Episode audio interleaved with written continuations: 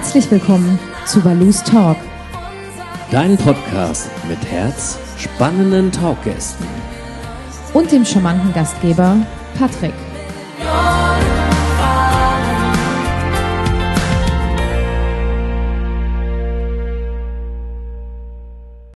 Biggie Lechtermann, vielen Dank für die Interviewzusage und einen wunderschönen guten Morgen. Ja, das sage ich aber auch. Guten Morgen und wunderschön ist er auch. Ja, Tolles Wetter hier. Es soll heute der wärmste Tag im Mai werden. Ich bin gespannt. Ich habe schon die Füße hier unterm Schreibtisch in einen Eimer mit kaltem Wasser gelegt. Nein, Quatsch natürlich. Aber ähm, ist doch toll. Freuen wir uns. Ist doch mal was Positives. Definitiv. Gerade jetzt in der Zeit muss man sich ja auch über die kleinen Dinge erfreuen. Das unbedingt. Das ist Ja. ganz wichtig, damit die Seele auch gesund bleibt. Das stimmt. Definitiv. Moderatorin, Buchautorin, Medientrainerin. Ähm, aber am Ende des Tages, glaube ich, sind Sie doch Mensch. Ähm, Das ist gut gesagt. Das ist der beste und schönste Spruch des Tages. Darf ich den mal hier so aufschreiben? Sie der dürfen. ist schön. Den nehme ich mit. Den hänge ich mir um. ja, das ist doch wunderbar. Ähm, das hat alles bei Ihnen allerdings ganz anders angefangen, als man sich das, sich das so klassisch vorstellt. Sie sind ja jetzt nicht aufgestanden als kleines Kind und haben gesagt, ich gehe jetzt zum Fernsehen oder zum Radio, sondern Sie haben ja eine ganz klassische Auf Ausbildung gemacht im kaufmännischen Bereich.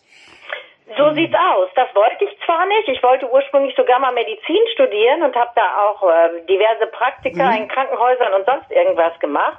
Aber dann war das so damals, dass mein Vater Druck gemacht hat und gesagt hat, du musst dich entscheiden. Drei Felder sind frei. Ja.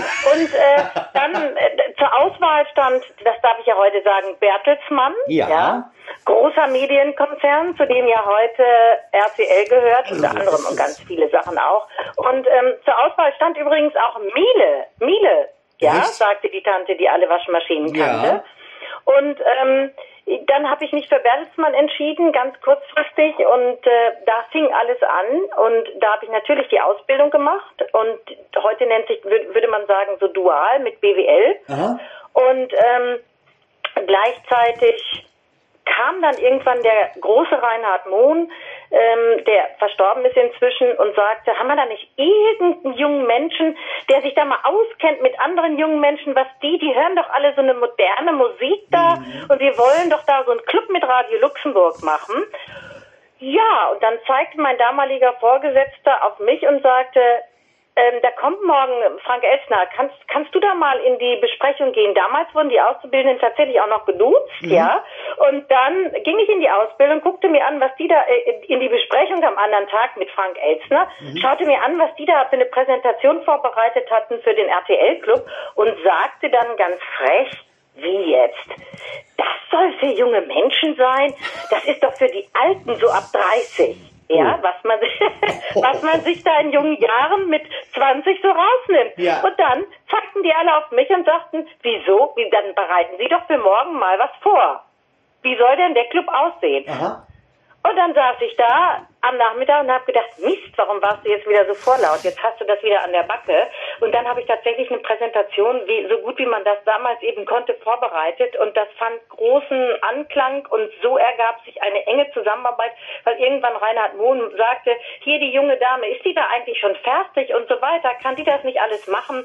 Und so kam ich dann zum RTL-Club und Frank Elsner sagte, du, wir sind ganz happy mit dir, Biggie, mach das mal. Und kannst du ab und zu auch mal nach Luxemburg kommen und Radio machen? Und so ging das alles los. Das ist echt schon Wahnsinn. Sie haben ja äh, äh, dann über dieses ähm, Radio-Dasein und sich dort auszuprobieren noch eine Ausbildung als Moderatorin und Redakteurin gemacht. Und Das, ähm, das war auch wichtig damals, weil Ja. wir haben tatsächlich unsere Sendung m, weitestgehend, wir hatten natürlich auch eine Redaktion, das ist ganz klar. Ja. Aber diese strikte Trennung zwischen Moderation und Redaktion gab es überhaupt nicht. Also man musste da schon mit vorbereiten, mitmischen, Interviews vorbereiten und und und. Und genau das habe ich alles gelernt. das ist, denke ich, aber auch mal für Sie sehr hilfreich gewesen. Denn zu dem Zeitpunkt, als Sie das gemacht haben, das war ja, ich glaube, 1983 ungefähr, ähm, da gab es ja noch keine Privatfernsehsender, da gab es ja nur die öffentlich-rechtlichen. Und ähm, so wie ich recherchieren konnte, waren Sie so auch mit die ersten, eine der ersten Moderatorinnen dann halt beim RTL Plus, ähm, einem der erst gegründeten Privatsender. war das, das. stimmt, und da haben wir lustige Sendungen gemacht mit vielen äh, Kollegen, die man heute noch kennt. Ja. Mit vielen großen Kollegen, die dann anschließend und Kolleginnen natürlich, die dann anschließend entweder ins Privatfernsehen gegangen sind oder auch ins öffentlich-rechtliche Fernsehen, in den Rundfunk und alles. Und wir durften uns da wirklich ausprobieren, wie wir wollten. Da gab es keine festen Drehbücher oder irgendwas. Mhm. Und ich glaube, das hat damals aber auch den Riesenscharme ausgemacht, dieses spontane, dieses witzige, dieses Ja. auch mal auf Unvorhergesehenes dann rea zu reagieren. Das glaube ich. Ich glaube aber, das ist auch sehr prägend gewesen für die Leute, die eben da am Anfang mit agieren konnten. Auf jeden Fall. Und ähm, viele sagen natürlich im Nachgang auch, was war das für eine tolle Zeit, so schön. Ja. Das hört man ja immer wieder, war es nicht mehr. Und es stimmt auch, weil ähm, nachher, also heute ist ja alles fest geregelt, fest vorgeschrieben. Mhm. Es gibt ähm, zum Teil ähm, Redaktionsvorbereitungen, an die man sich dann auch halten muss. Ich weiß das, weil ich war ja auch bei den öffentlich-rechtlichen Ja. nachher. Und ähm, das war halt eine Zeit, da konnte man nach Lust und Laune experimentieren. Das stimmt, das ist, glaube ich, auch sehr, sehr gut, gerade auch für den jungen Menschen. Mm, große Identifikation ist natürlich eins, zwei oder drei. Biggie Lechtermann zehn Jahre lang moderiert. Ähm, und wenn man das so im, im, im, im Rückblick auch mal so ein bisschen betrachtet, könnte man ja schon annehmen, dass ihnen Kinder- oder, oder kindgerechtes Fernsehen sehr wichtig ist. Ähm, woher kommt die Affinität dazu, sich auch eben für Kinder zu engagieren und sich auch äh, moderationstechnisch einzusetzen? Weil das ist ja, oder beziehungsweise auch, es gibt ja nicht so ganz viele Menschen, die das tun. Das stimmt. Es gibt ähm, mehrere Gründe. Also erstens, wenn man Dinge plausibel und verständlich einem Kind erklären möchte oder einem Jugendlichen, sodass er das auch nachvollziehen kann, dann muss man das so tun, dass man möglichst verständlich ist. Und ich glaube, da habe ich eine Stärke irgendwie entwickelt. Das geht ja heute weiter, wenn ich irgendwelche eben Dinge mal verständlich runterbreche, die nicht nur für Kinder sind. Und das macht mir so einen Spaß, irgendetwas so verständlich zusammenzufassen. Das Zweite ist, es gibt wohl kein kritischeres Publikum als Kinder. Wenn die Kinder einen nicht gut finden oder auch das, was man da macht, nicht, was man macht, nicht gut finden, dann ist dann die direkte Reaktion auch im Publikum, äh, ne, wie langweilig oder irgendwas. Das heißt, man kriegt Direct Response, wie man heute Ja. sagen würde, ja. Man kriegt eine, äh, man weiß genau, woran man ist und das macht den Umgang mit Kindern so Spaß und auch diese Leichtigkeit und auch dieses, diese, diese Begeisterung für Dinge, ähm, das, das hat mich immer wieder, ja, das hat mich immer wieder sehr gefreut, Sendungen und Shows für Kinder zu machen. Und gerade sagte eine Kollegin zu mir, warum machst du denn nicht eine schöne Sendung? Irgendwelche schwierigen Sachen, warum machst du die jetzt nicht für Kinder äh, ähm, äh, zu erklären?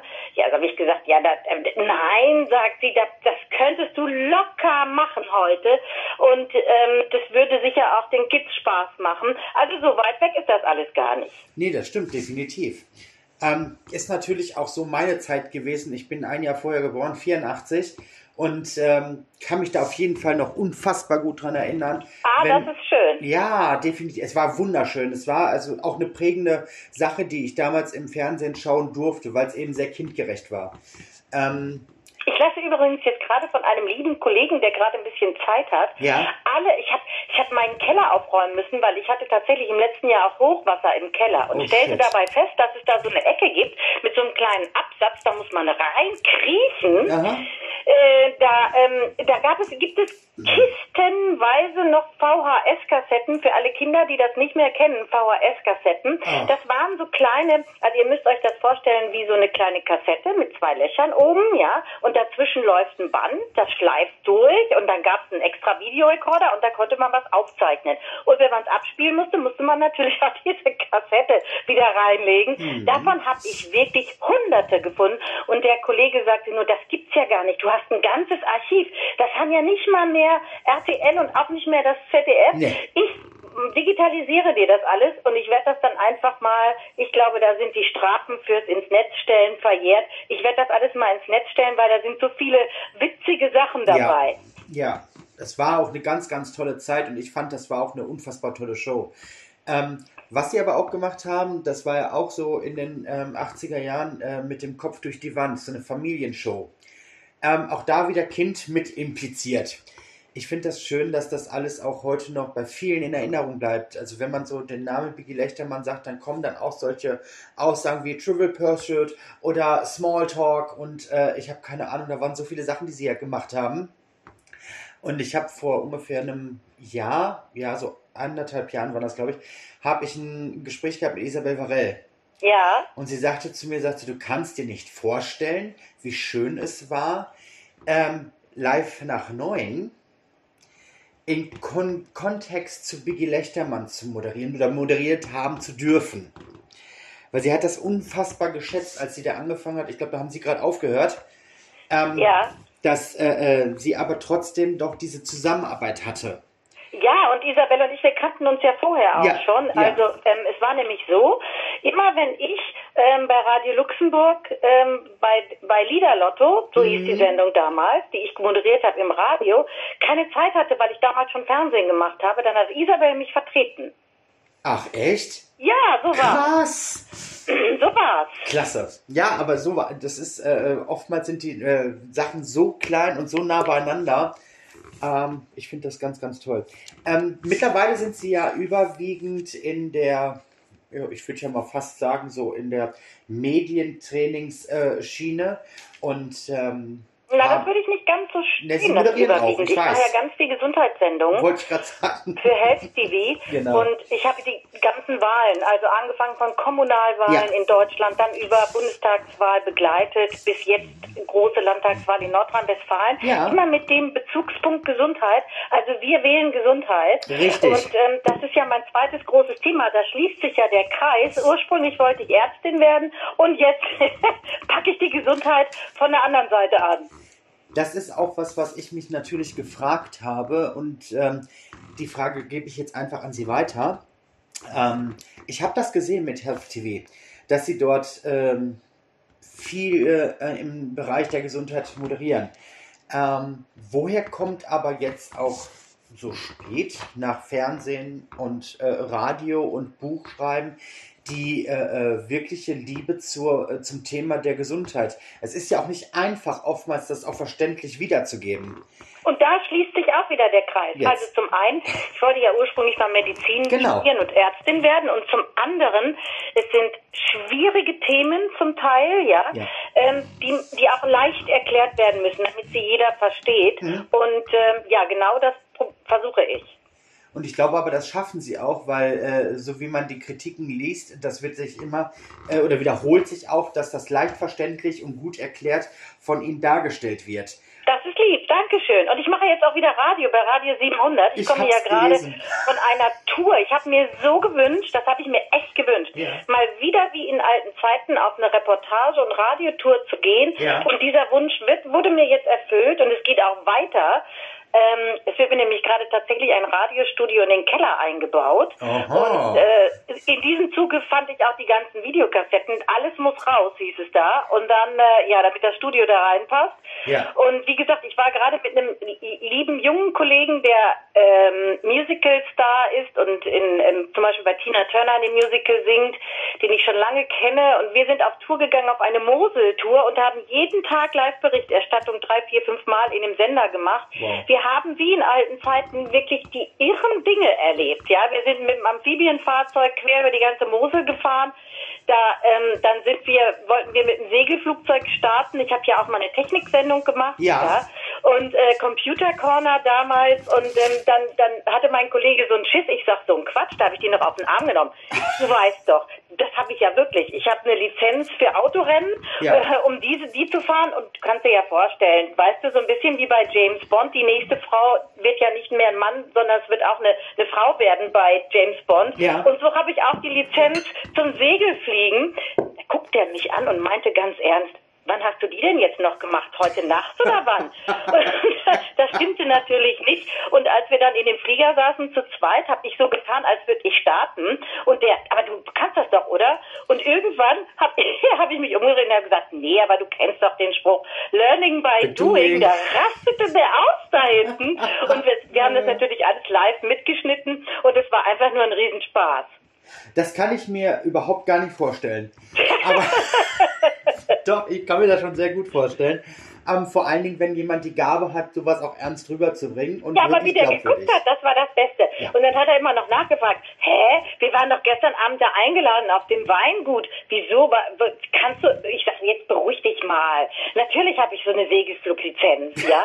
Und dann, der kriegte echt die Krise. Und ich spielte da an irgendwelchen Knöpfen darum und der, aber du kannst das doch wirklich.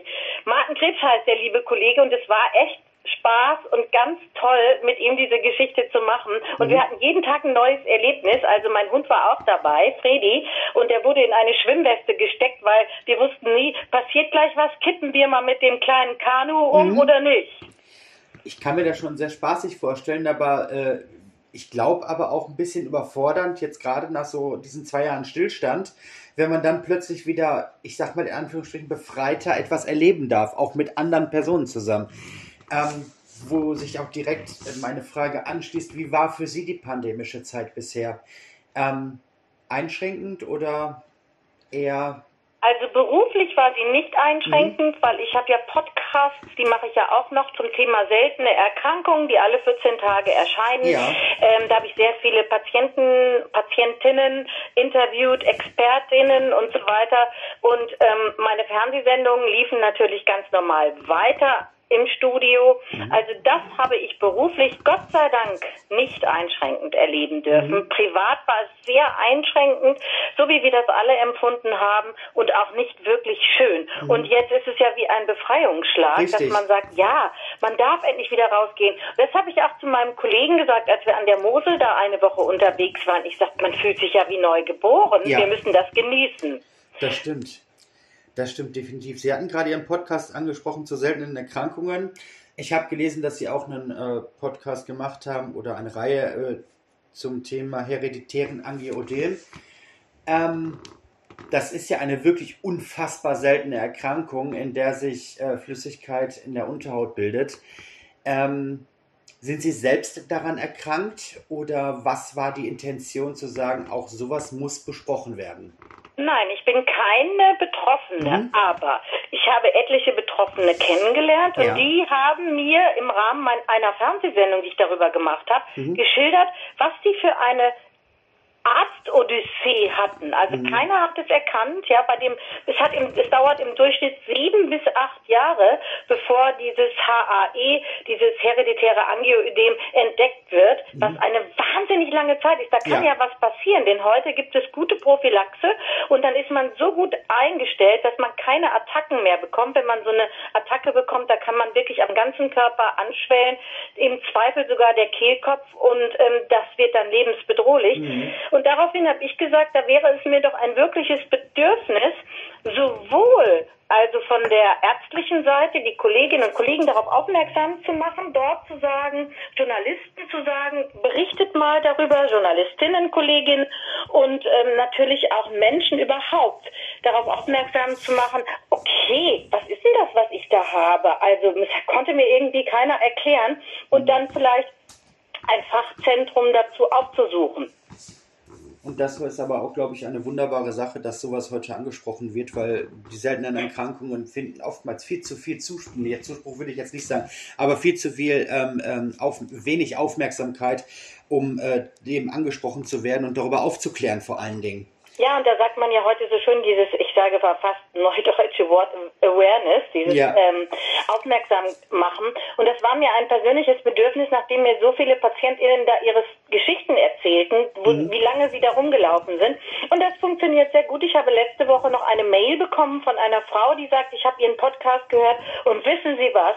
Ich glaube, ich habe jetzt, was ich habe. Ich weiß jetzt, was ich habe die ist dann zu einem Fachzentrum äh, gegangen und hat tatsächlich auch die Diagnose bekommen mhm. und sagte dann auch toll, dass sie darüber berichten und das ist ja auch das Wichtigste, dass man ein ganz normales Leben führen kann, wenn man denn zum Beispiel Prophylaxe einnimmt entsprechend und so. Und sie sagte, das ist ja jetzt für mich wie ein neues Leben, das ist toll. Ich war so eingeschränkt da, ne? Richtig, richtig, das ist äh, äh eine ganz, ganz tolle Sache. Hm, was war denn Ihr Beweggrund zu sagen, äh, Sie möchten Leute, die in dem, oder mit den Medien arbeiten, zu trainieren, in die Kamera zu gucken, sich generell auch vor der Kamera zu bewegen oder mit dem Mikrofon umzugehen und so weiter und so fort. Ich glaube, das nennt man, wenn ich mich da richtig informiert habe, Enrichment äh, Coach oder sowas. Ähm, was war die Intention, die Sie äh, bestrebt hat, zu sagen, ich mache das jetzt? Also ich habe ja relativ jung angefangen Ja. und wurde, mh, wenn man so möchte, und habe von den Besten der Besten gelernt. Stimmt. Und die haben das an mich weitergegeben und ähm, das geht sowohl, was die redaktionelle Seite angeht, aber auch die inhaltliche, wie man etwas zusammenfasst, wie man Texte zusammenfasst, natürlich auch von der Präsentation her. Wie präsentiere ich mich? Wie präsentiere ich meine Botschaft? Und wenn ich dann manchmal Messages, ob das auf YouTube oder auch im Fernsehen ist, sehe, mh, dann denke ich, selbst bei Präsentationen, die wir haben bei Meetings, die online da sind, dann denke ich immer, gut wäre es auch nochmal von jemandem zu hören, wie kann man es verbessern, wie, wie kann ich es noch besser machen, wie kann ich da meine Performance steigern. Das macht mir so viel Spaß. Ich habe ja inzwischen auch nicht nur, ich sag mal, äh, ähm, vortragende Menschen oder ExpertInnen oder so weiter trainiert, sondern tatsächlich auch Kolleginnen. Und da macht es mir einfach Spaß zu sehen, was die jetzt da für eine Karriere hinlegen und was die da für ein Empowerment an den Tag legen. Und das ist meine persönliche Freude. Das kann ich mir sehr, sehr gut vorstellen. Definitiv sogar. Hm, Social Media ist ja auch heutzutage so ein Thema, was ja unabdingbar ist. Wie gehen Sie mit dem Thema um? Und äh, ich habe gesehen, Sie sind auch bei Instagram zu finden. Ähm, die die äh, meisten Menschen, die ich danach frage, sagen, es ist eher mehr Fluch als Segen. Andere wiederum sagen, ach, ich bin da ganz zufrieden, so habe ich zumindest auch den Austausch mit den, äh, ähm, mit, den, mit den Fans oder mit den Bewunderern oder wie auch immer. Wie sehen Sie das? Wenn man sich von Social Media nicht treiben lässt, was ich nicht mache. Also wenn immer ich was Nettes habe, dann poste ich das auch. Und was wirklich ein, ein schöner Aspekt ist, äh, dass man dann in den Austausch mit anderen Menschen. Ich habe zum Beispiel eine tolle Frau kennengelernt. Ich würde fast sagen, die war ein Fan, die hat mir dauernd immer gemailt und alles. Und um es kurz zu machen, wir kamen irgendwie darauf, dass, ich weiß nicht, im Gespräch von Gesundheitssendung haben wir uns hin und her geschrieben. Und dann habe ich gesagt, na, auch schon mal äh, eine Darmkrebsuntersuchung und Vorsorge gemacht. Nein, und sie hätte da so tierische Angst davor und nein, das würde sie nie machen, obwohl sie da auch Fälle in ihrer äh, Verwandtschaft hat. Und dann haben wir so lange hin und her geschrieben, bis sie sagte, also wenn du mitkommst, BG, ja, zur Untersuchung, dann mache ich das. Und dann habe ich gedacht, wenn ich nur einem einzigen da eine Vorsorge ermöglichen kann Ja. und der das ähm, äh, macht, dann mache ich das. Wir, und dann haben wir uns tatsächlich getroffen. Ich habe das alles arrangiert, dass sie eine äh, Untersuchung bekommen hat Toll. und so. Und wir haben noch einen tollen Tag verbracht zusammen im Anschluss daran. Schön. Und so lernt man auch mal Menschen kennen, Mhm. wirklich wunderbare Menschen, die man ansonsten nicht kennenlernen würde, jedenfalls Das nicht stimmt. direkt. Und es gibt die andere Seite, ja, also ich finde zu viel darum daddeln mit Social Media ist natürlich auch nicht mehr gesund. Nee, ich lasse mir immer definitiv nicht. Bildschirmzeiten anzeigen und dann habe ich das im Griff.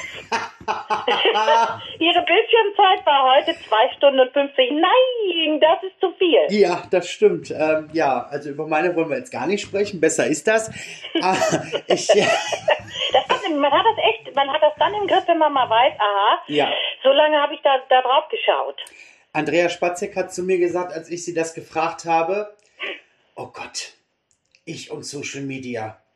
Das stimmt. Ach, ich musste ihn mal hör auf. treiben. Ja, Andrea Spatzek ist ja eine meiner guten ich, weiß Freundinnen. ich, hat sie mir erzählt. Und dann muss ich die immer treiben und sie sagt, du bist echt die Sklaventreiberin meines Lebens. Ich sag, geht's noch? Und dann sagt sie, nicht nur, Ja. dass sie, hat sie das gesagt? Ja, siehst du, wir können echt inzwischen in so eine, in so eine Doppelmoderation gehen und, und hin und her fragen, Ja. was der andere gesagt hat. Ich treibe sie nicht nur, habe sie nicht nur zum, zum, ich sag mal, gesunden Abnehmen getrieben, nicht nur zum Sport machen getrieben, sondern ich habe auch gesagt, jetzt poste doch in Gottes Namen mal Ja, irgendwas. ja, ja, genau so hat sie es gesagt. mein Gott, sagt sie, das musst du dir doch mal vorstellen. Da sagt sie, ich habe doch gar keine Ahnung. Ich Ja, bin ja froh, dass ich das Handy überhaupt bedienen kann. Und Ja, dann soll ich da auf. Instagram, oh Gott, sagt sie, war mir das ein Graus. Ähm, aber ich fand das, ich, ich finde das gut, wie das eine mit dem anderen zusammenhängt und vor allen Dingen, wie klein die Welt dann letztlich ist. Sie hatte mir auch gesagt, ja, du musst unbedingt vorbeikommen. Wir sind dann irgendwie äh, auf irgendeiner äh, Veranstaltung für Kinder, da werden Kuscheltiere verlost. Ja, genau. Ja, ja, ich weiß. Und äh, äh, da sagt sie, da musst du unbedingt rumkommen mit deiner Nichte und mit deinem Neffen. Und ich sag, ja, ganz toll. Das war jetzt ein bisschen kurzfristig, so von heute auf morgen.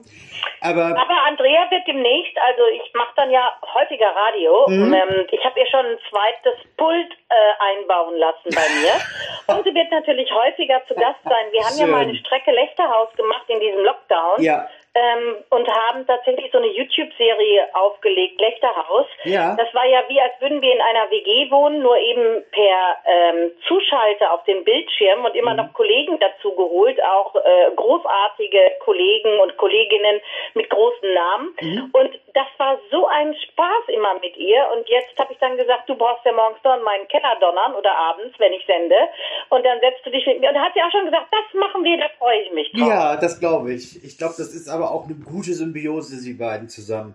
Ja, die ist aber auch lustig. Dann hat sie immer äh, Kochrezepte ähm, Ja. vorgelesen, ja? Ja. Vorgelesen, also die, aber aus dem Kopf zum Teil. Ja. Also nehmen wir mal, ähm, ähm, nehmen wir mal Pfannkuchen mit Quarkfüllung. Und dann hat sie ewig lange erzählt, äh, wie, die, wie, die, wie, die, wie der Pfannkuchen geht und dies und das. Und ich habe dann immer zum Schluss habe ich dann gesagt, äh, ja, aber das Rezept hieß doch Pfannkuchen mit Kirschquarkfüllung. Wo ist denn da die Füllung? Oh, das habe ich, habe, ich jetzt vergessen. Ja. Das, das machen wir da einfach mal rein. Das habe ich doch vergessen. Das machen wir da noch rein. Und so hat die immer Ja. irgendwas vergessen. Und es war urkomisch. Das war ja nicht gespielt. Nein, ja. das ist ja reell, dann richtig.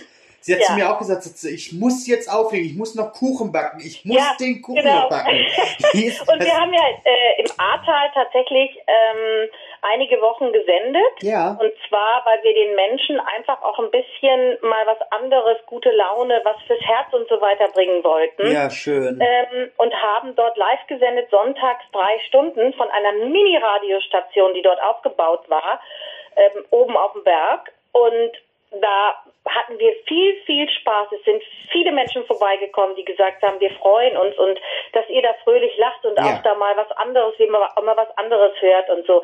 Das, das war auch so eine Aktion, die ich einfach, die einfach Freude gemacht hat.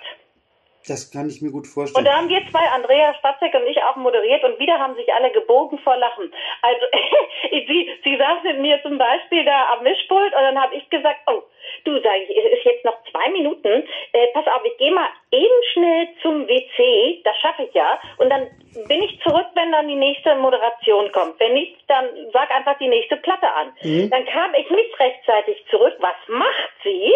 Sie, ja, hier ist die Andrea. Die Biggie ist mal zur Toilette, aber jetzt ist ja Zeit, ich kann mal all meine Leute grüßen und meine Verwandten und dann hat die losgelegt. Ich glaube, die hat ganz Deutschland mit Namen benannt, ja. Und Österreich noch dazu. Ich grüß die und die Renate noch und ich grüß die auch noch Barbara, ja. Und dann kam ich irgendwann dazu, ich sag, was machst du? Wir sind live, stören Sie nicht, Frau Lechtermann, ja. Und äh, da Leute haben wieder so gelacht, weil das ist ja nicht gespielt und auch nicht abgesprochen. Das ist toll, ganz toll. So eine Spontanität, die kann man einfach nur lieben. Also gerade so äh, in so einer Live-Sendung, wenn Ja. man dann spontan reagieren und agieren kann. Wunderbar, wunderbar.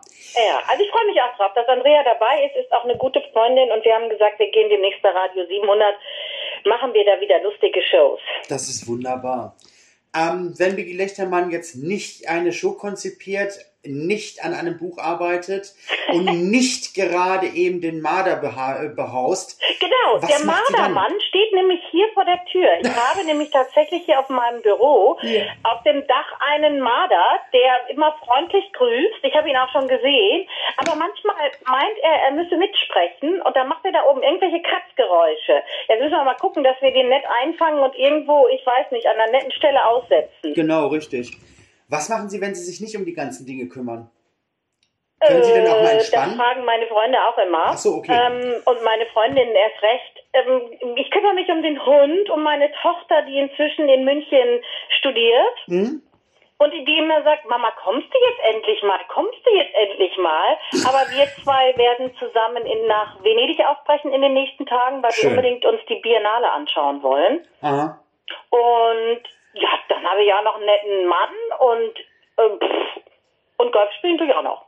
Ach, auch noch. Ja, ist doch wunderbar. Also ich stelle mir das vor, dass die Woche bei Ihnen äh, äh, am besten 24 Tage hätte und sieben Stunden pro Tag noch dazu. Ich glaube, das wäre dann sinnig. Das stimmt, ich muss mich tatsächlich immer mäßigen, aber ich mache es auch gerne. Ich stehe wirklich morgens um 6 Uhr auf, äh, renne erstmal mit dem Hund eine Stunde, dann beginnt für mich der Tag und dann geht das auch durch zum Teil bis abends und dann gibt's ja auch viele Veranstaltungen, auf die man geht und Ja. so, aber es macht einfach Freude. Und ich habe mir aber vorgenommen, alles, was keine Freude macht, wird aussortiert. Das finde ich gut. Das ist ein sehr, sehr guter Ansatz, der definitiv dann auch äh, umsetzbar ist. Und wichtig für einen selber. Man sollte immer eine gesunde Work-Life-Balance haben. So sagt man aus. ja heute. Frau Lechtermann, es war ganz, ganz toll, mit Ihnen sprechen zu dürfen. Mich würde aber noch interessieren, bevor ich das Ganze beende, was ist denn in nächster Zukunft bei Ihnen geplant? Na, es gibt natürlich wieder neue Gesundheitssendungen. Ja. Dann ähm, gibt es natürlich auch die eine oder andere Veranstaltung, die ich moderieren werde, zum Beispiel im Sommer eine Woche in München. Da darf ich aber noch nicht allzu viel sagen, weil das ist so eine, so eine, so eine, so eine, so eine Einführung, so eine weltweite Einführung eines hm, hm, hm, hm, hm, Ah, ja, haben mhm. alle verstanden. Klar. Und äh, ich dechiffriere das dann irgendwann. Ja. Naja, und dann geht's ja schon wieder in den Herbst. Es gibt neue Podcasts im Moment, die ganze zweite Staffel ist dran. Super. Und dann natürlich die ganzen Radiosendungen, die ich dann vorbereiten muss. Also ich, es gibt schon viel zu tun. Packen wir es an, oder wie war der Spruch? Ja, das war Packmas. Genau. Genau. Radio 700 kann man sie hören, Health TV kann man sie sehen. Ähm, Bücher kann man kaufen, um das zu lesen, was sie äh, geschrieben haben. Und äh, am Ende Das des hatte ich mir übrigens Tages. vorgenommen, im Herbst ein neues Buch zu schreiben mit Ach, auch einem noch? Kollegen. Aber ich habe mich, glaube ich, so heimlich habe ich mir jetzt gesagt, wow, da sitzt man ja so lange wieder auf dem Hintern, den sitzt man sich platt da Mhm. und überlegt und macht und tut. Ich glaube, dass es mir im Moment, ja, ich mache lieber im Moment ein bisschen Action, nachdem wir ja alle so ein bisschen doch Und, ja. unter der Pandemie gelitten zu Hause gesessen haben, würde ich lieber ein bisschen raus und Action machen. Das ist gut. Das ist gar nicht mal so verkehrt. Ich meine, Bücher kann man ja immer noch schreiben. Die sind ja immer angesagt. So sieht's Und am aus. Ende des Tages ist das äh, wichtig, was einem glücklich macht. In diesem Sinne, vielen Dank, dass Sie sich heute Zeit genommen haben. Es war mir eine Freude. Ich sag herzlichen Dank.